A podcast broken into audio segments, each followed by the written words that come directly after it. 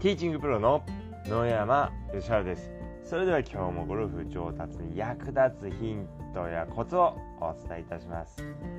えー、だいぶですね涼しくなってきていよいよゴルフシーズンがやってくるなという感じなんですけれどもどうでしょうかゴルフに行く予定は立っていますでしょうか、えー、どんどんですねこれからコースに行っていただきたいなと思うんですけども。でまあ今日のテーマはですねコースで使う技術を練習していますでしょうか？ということについてですねお話しいたします、まあ、練習場でこう練習する時にですね練習すると思うんですけれども。でやっぱりですねせっかく練習するのであればですね、えー、コースで使う、えー、技術をですね練習していただきたいなというふうに思います。で練習場に行くとですねこう練習場用のスイングっていうかですね、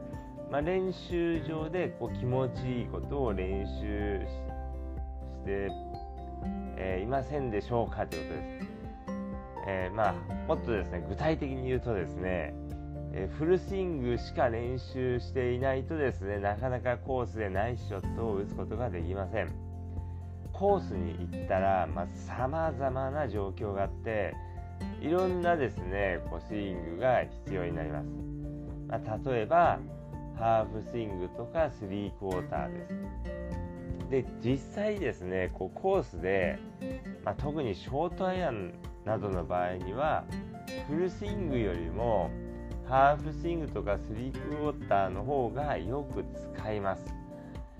まあ、傾斜からのスイングはですねやはりこうフルスイングしてしまうと当たらなくなってしまうので、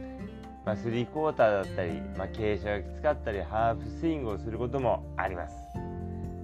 であとは距離の調節です、まあ、毎回毎回ですねアイアンのフルスイングの距離が残る、えー、ということもありません、まあ、例えば7番アイアンで150ヤード飛ぶ人であればですねコースに行ったら毎回150ヤードが残るわけではありません。145ヤード残ることもあれば155ヤードってこともあります、まあ、ですのでそういった場合には7番でこう少しこう軽くコントロールしたり155ヤードであれば7番でちょっと強く振るとか、まあ、6番アイアンで軽く打つとかですね、まあ、そういったコントロールショットをしなければならないことっていうのはこう結構あります。であとは、えー、まあ、風が強い日だったらこうちょっと低い球を打ったりとかですね、えー、まあ、方向性を良くしたい時は低い球を打ったりとか、えー、っていうこともあります。まあ、ですので、まあ、そういったショットを練習しておくということです。どうしてもですね、こうコースに行くとですね、まあ、フルスイングばっかり練習してしまいがちなんですけれども、まあ、それだとやはりこうコースに行った時にハーフスイングとかスリークォーターが必要になった場合にうまく打つことができません、まあ、フルスイングさえ練習しておけばハーフスイングもうまく打てるってことはありません。大は小を兼ねるということはありません、まあ、ハーフスイングとかスリークォーターをしっかりと練習しておいていただくってことがとても重要です。どうでしょうか？練習していますでしょうか？どうしてもですねこう練習場に行くとですねフルスイングしてナイスショット打つのが気持ちいいっていうのはですね非常にこうよくわかるんですけどもやはりこう出そうと思ったらコースで使いそうなスイングを練習しておくってことが、まあ、非常に重要です。であとはこう実践的な練習としては、えー、まあ、球筋をですねこうコンあのコントロールしておくということです。えー、まあ、練習場ではもちろんですねあのまっすぐに近い球を打つようにまっすぐな球を打てるように練習しておくってのはもちろんあるんですけれども曲がりの幅を小さくする練習ってもちろん大事なんですけどもまあ、実際コースに行ってですねいいスコアを出そうと思ったらいつも狙った方向に曲がる球が打てるってことが非常に重要です例えばドローが持ち球だったら、えー、何回打ってもドローが打てるようにしておくと非常にこういいです。まあ、たまにこうスライスとかプッシュが出てしまうとですね OB になってしまう確率が非常に上がりますのでもうドローだったらいつでもドローいつでも、えー、左に曲がる。多少曲がりが大きくてもいいからこう左に曲がっている球というのがですね非常にこう安全です、まあ、ですのであのそういう練習もしておくということです。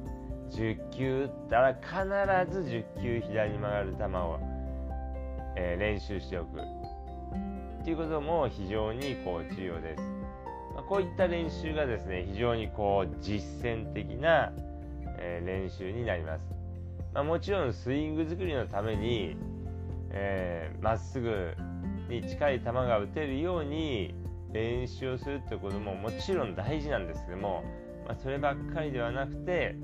えー、狙った方向、まあ、持ち球の方向に必ず曲げる練習をしておくってことが、まあ、非常にこう重要になります。あとはですね、え、実際のコースを想定して練習するということです。まあ、いつも回るコースだったりとか、えー、まあ、最近行ったコースとか、まあ、今度行くコースが分かるようでしたらそういうコースを想像して練習するということです例えば1番ホールは、えー、まっすぐなミドルで右が OB だなっていうホールがあればですねそういうホールを想定してですね実際にこうそのホールのティーイングエリアに立ったことを想像してですねティーショットの練習をするということも非常に重要です。でセカンドショットもですね、えー、まあ、実際のこうバンカーとかピンの位置をこう、まあ、想定してですね想像してでセカンドショットの練習をするということも大事です。まあ、あの練習場に行くとですねこうずっと同じクラブで打ち続けてしまうってことが結構あるんですけども実際コースに行ったらもう、えー、毎回毎回クラブを変えるわけですから、まあ、そういった練習にもなりますので、えー、ティーショットを打って、えー、まあ、どの辺に行ったなじゃあ次はこういう、えショットが要求されるなっていうのを想像してセカンドショットを打ってでセカンドショット打ったらアプローチをしてっていうような感じでですね実際のコースを想定して、え、練習するっていうことも非常に大事です。であとは、うんまあ、コースでプレーするような集中力で練習するってことも大事です。やっぱりこう練習場だとですねこうプレッシャーがあまりなくてですねもう伸び伸び好きなように打ってしまいがちなんですけども、まあ、やはりこうコースに行ったらこういろんなこうプレッシャーがありますのでそのプレッシャーをですねこう感じながらですね、まあ、練習場で、まあ、しかも集中してですね集中して、えー、練習していただくってことも非常にこう重要です。まあ、ですので、まあ、練習場で練習するときに、まあ、いろんな練習の仕方がありますけれども、えー、まあ、もちろんスイング作りっていうのも大事です。ですけれども実際にですねコースで使いそうなショットをですね練習しておくっていうことも非常に重要になりますので、まあ、ぜひそういった練習を、えー、していただければと思います。やはりこう練習場での練習の一番の目的というのはコースでナイスショットを打つこと、えー、ですので、まあ、ぜひですね、えー、コースを想定して使いそうなスイングをですねスイングも練習していただければと思います。そうすればですねコースに行った時にナイスショットが出やすくなりますのでいいスコアが出るようになります。ということでですね今日の音声はこれで終わりなんですけども、まあ、ぜひですね参考にしていただければと思います。ということで今日の音声はこの辺で失礼いたします。